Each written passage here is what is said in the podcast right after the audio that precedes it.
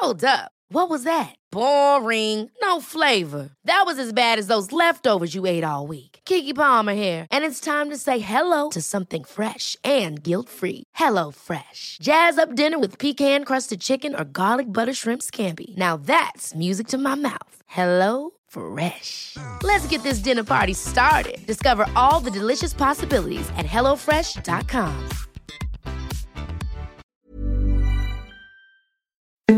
Escuchas, escuchas un podcast de Dixo. Escuchas. Bien Comer, Bien Comer. Con Fernanda Alvarado. Por Dixo, Dixo, la productora de podcast más importante en habla hispana.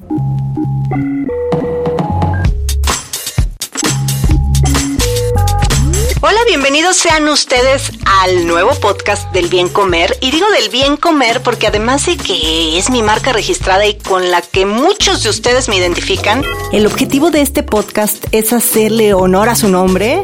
Si bien, pues sí pienso hablar de temas de nutrición, vamos a centrar esta plática en temas que involucren literal el comer bien. Voy a tener invitados eh, como chefs, periodistas gastronómicos, eh, comelones profesionales, enólogos y obviamente también médicos y nutriólogos. Pero pues, qué mejor manera de comenzar este podcast con un tema que me apasiona y con una gran, gran, gran periodista gastronómica que es Paola Norman. Bienvenida a mi primer emisión. Fer, qué gusto estar aquí. Muchas gracias por invitarme y qué honor estar en el primero. Que sean muchas, muchas felicidades. Gracias. Y aparte, bueno, de chiles en hogada. Sí, caray, que casi ni nos gusta. Un dato. Un dato. Quizá las monjas agustinas que consintieron al emperador Iturbide mientras pasaba por Puebla no son las autoras de los chiles en nogada. Distintas fuentes indican que este delicioso platillo es una creación culinaria de la cocina mexicana del barroco y data desde principios del siglo XVIII. Su relleno era de fruta y se servía como postre en los banquetes virreinales. Escuchas. Bien comer. Bien comer. Paola, a ver, esa contar la historia de chiles en nogada es un poquito hasta como de flojera y todos nos han contado que las monjitas que querían consentir a Iturbide, entonces qué iba pasando y que le dieron ese manjar. Pero bueno, hoy sabemos que eso es una historia falsa. Es una leyenda, al parecer, todo indica que es una leyenda, igual que el tema de, de las novias que estaban esperando a que llegaran los soldados del ejército trigarante y le, se encomendaron a San Pascual Bailón para prepararles un platillo. Esa no para me la sabía. Esa también existe. Y pues sí, resulta que pa- al parecer es una leyenda. Hace poco tiempo tuve la oportunidad de estar con Lilia Martínez y con Fabián Valdivia, investigadores poblanos. Estamos haciendo un libro de la gastronomía poblana con culinaria mexicana y milenio. Entonces nos metimos al archivo municipal y nos pusimos a buscar. Resulta que no, o sea, hay, hay recetas por separado de la nogada en el siglo XVIII. Nogadas que se usaban para preparar, eh, para servirse con pollo, con jamón, con empanadas dulces y demás. O sea, llamemos nogada a a la salsa, A a, la esta salsa, o sea, salsa, nuez. exactamente, ajá, que la base es la nuez de Castilla, eh, queso de cabra y este leche o crema. ¿Y, le ponen azúcar o no? Sí, le ponen azúcar. Le ponen, no lechera, no esas cosas que Ay, ahora de repente nos topamos con algunas. Sí, caray. Sí, sí se le pone azúcar. Hay, hay nogadas dulces también en estos recetarios. Había nogadas dulces y nogadas saladas. Entonces sí se le, se le añadía azúcar. Eh, y por otro lado se encontraron también recetas de rellenos para chiles. Entonces se encontraban por separado. En realidad no, antes del siglo, en el siglo XVIII no había una receta del chile en nogada como tal, como lo conocemos hoy. Al parecer esto nació en las casas poblanas, de una fusión de ingredientes y de culturas. Wow, no bueno, pues sí, no fueron las monjitas y además tampoco le echaban lechera como Exacto, ahora, ni ¿no? fruta en almíbar. Oye, y también este cuento de que lleva los, los colores este, de la bandera, pues también después fue como cliché, ¿no? Así como... Así es, fue una coincidencia muy bonita, ¿no? Que también muy ad hoc para, para la temporada en que, en que se sirvió, para la época en que se sirvió este plato por primera vez como tal. Eh, pero no tampoco tiene que ver. Oye, y la pregunta del millón, ¿capeados o sin capear? Dios, ese es un tema. ¿No sabes qué pleitos me he aventado yo en Twitter? Porque me dicen que no, unos me dicen que no y otros que sí. Otros me dicen que como eran de la época barroca, sí se capeaban todos los chiles y por tener ese doradito y bueno, en fin, y otros que para nada y que además es más saludable y que, bueno.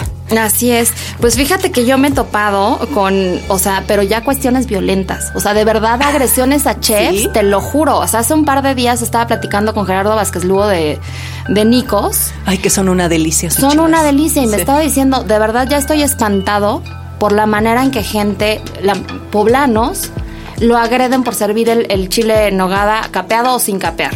¿No? Entonces ellos pelean con que es capeado. Yo llegué a una conclusión muy personal. Yo creo que como en el caso de, de la cochinita pibil, por ejemplo, tenemos la versión chilanga y tenemos la versión donde el plato tuvo su origen. Entonces, sí, en Puebla lo sirven la mayoría de la gente, todos los restaurantes más bien, lo sirven capeado y en las casas lo, lo cocinan capeado, porque sí viene del tema de la cocina barroca, ¿no? De, de, de que era un, un símbolo de posición social y de, de, esto todo recargado, este, lo mismo que pasa. Y la mezcla, ¿no? Mucho de, por ejemplo, la, tengo entendido, tú, tú sabrás más, que en la cocina mexicana barroca utilizaban mucho eh, contrastes de sabor como dulce salado, canela le ponían y que de ahí Exacto. el mole y que de ahí muchos otros platillos, ¿no? Así es. Entonces en Puebla sí se prepara así. Yo lo que creo es que eh, pues no tiene nada de malo también hacer eh, interpretaciones o variaciones de la receta, ¿no? Te digo, con la cochinita pibil pasa lo mismo, no es la que comemos aquí generalmente es llena de achote, color así fluorescente, naranja, ¿no? Y cuando comemos una ya por primera vez decimos, ay, esta no es y es al revés, ¿no? La o sea, la, la, tradicional, digo, no estamos hablando de cochinita, pero ya se me antojó. Sí. A ver, la tradicional no es tan roja ni tan No, no, no, no. Lo que pasa es que aquí estamos acostumbrados a usar el achote, el, el que venden en barritas, Sí, ¿no? claro. Es más, Allá, ya lo venden hasta en botellitas. Así es. Entonces tú se lo, le pones eso, un montón, le pones vinagre y ya. Allá no, allá lo que hacen es secar de la flor del, del, árbol, secar las semillitas, molerlas. Entonces el color es mucho más tenue. ¿no? Y la receta es, es, pues es distinta. Y lo mismo pasa con nuestros chiles, porque la otra es o frío o caliente, salado, dulce. Yo creo que es muy versátil un chile en nogada. Así es, tenemos muchas, muchas variaciones. La verdad, a mí me parece maravilloso que exista esta, estas variaciones en la receta. En Puebla generalmente lo, lo, eh, la temperatura es ambiente. Eh, el relleno es carne de res, carne de cerdo picada, las frutas que vienen de las faldas del volcán, que es la manzana panochera, la pera, este, la pera de leche, el durazno criollo, la nuez de Castilla uh -huh. y eh, la granada para adornar. Ahora ya existen, han hecho muchas versiones de esta receta y hay algunas modificaciones de repente o en las frutas o en la proteína. En. O en el algo es esta cuestión del acitrón, ¿no? El acitrón que ya eh, lo han quitado desde las roscas, ¿no? de es. reyes, en los chiles y pues porque han de saber ustedes, escuchas que el acitrón eh, pues eh, se obtiene de una cactácea Así que es. está ahorita en peligro de extinción, ¿no? Y, o que han hecho mal uso, que la han sobreexplotado. Entonces, bueno, pues si ven chiles en hogada este, con, con acitrón, con acitrón mejor no. sí, no, está prohibidísimo. Ahorita sí está prohibidísimo, no hay manera ya de usar acitrón de biznaga Naga, pero eh, por ejemplo, esto me, te digo, me parece una evolución natural, frutos o sea, es secos, una adaptación ¿no? de los ingredientes, exacto, algún otro.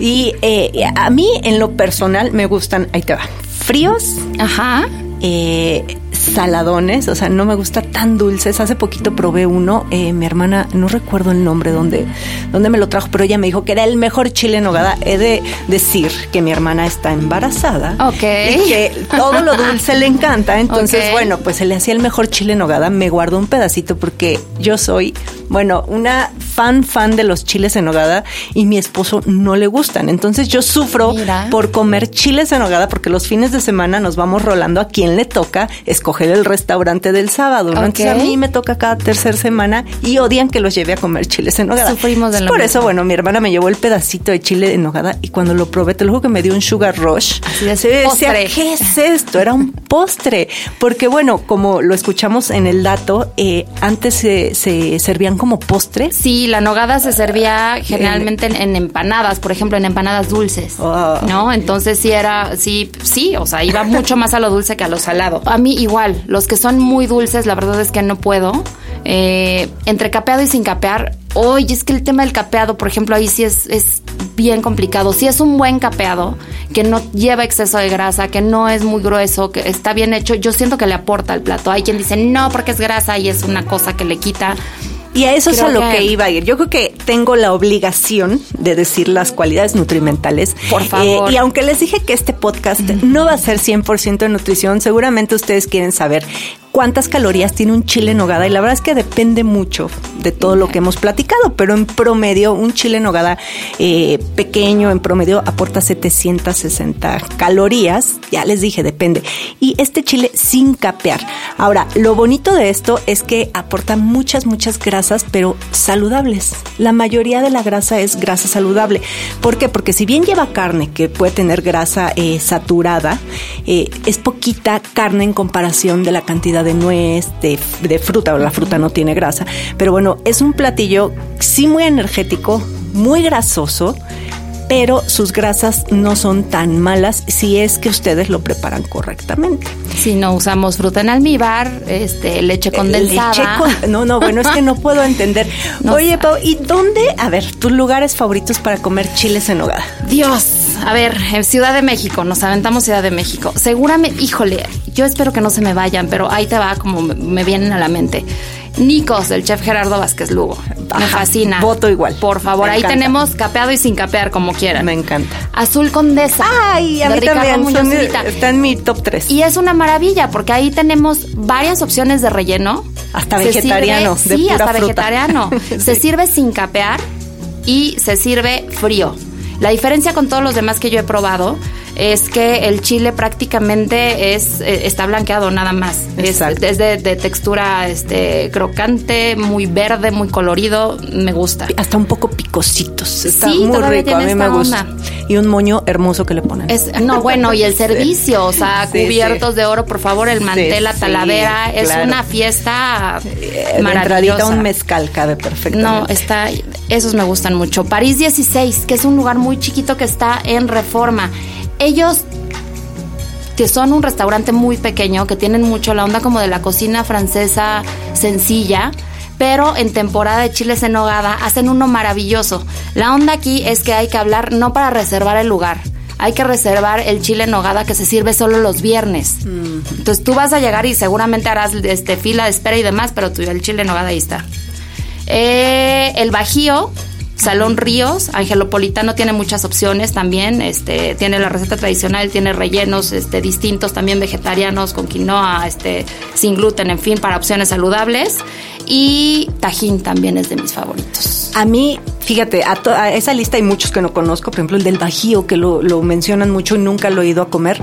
A mí uno que me gusta mucho por la calidad de ingredientes que tiene es la, el de Fonda Garufa. y Fer Campo, adorado, y que amo a Fer Campo también y a Dominic, pero independientemente de que los quiera, me gusta la calidad de los ingredientes. Y el del Cardenal, fíjate. El del Cardenal. se me estaba yendo, por supuesto. Me encanta, porque se me hace bueno, bonito y barato. Sí. y muy sencillo y sin capear.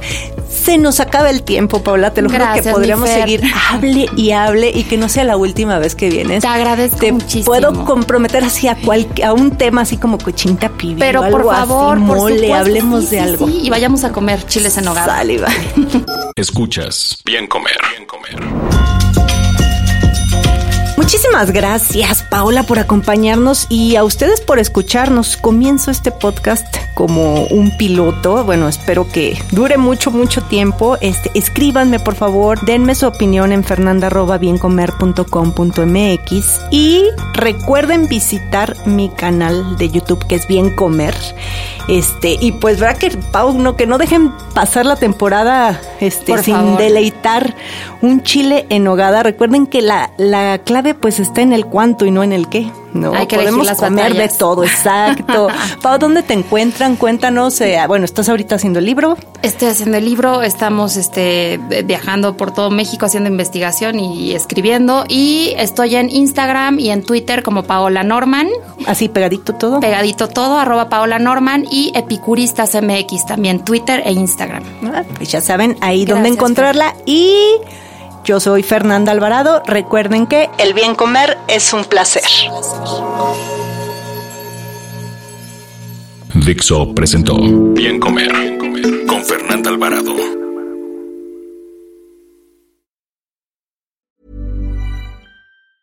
Planning for your next trip?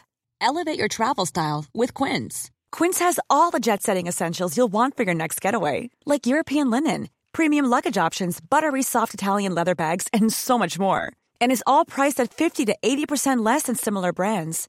Plus, Quince only works with factories that use safe and ethical manufacturing practices.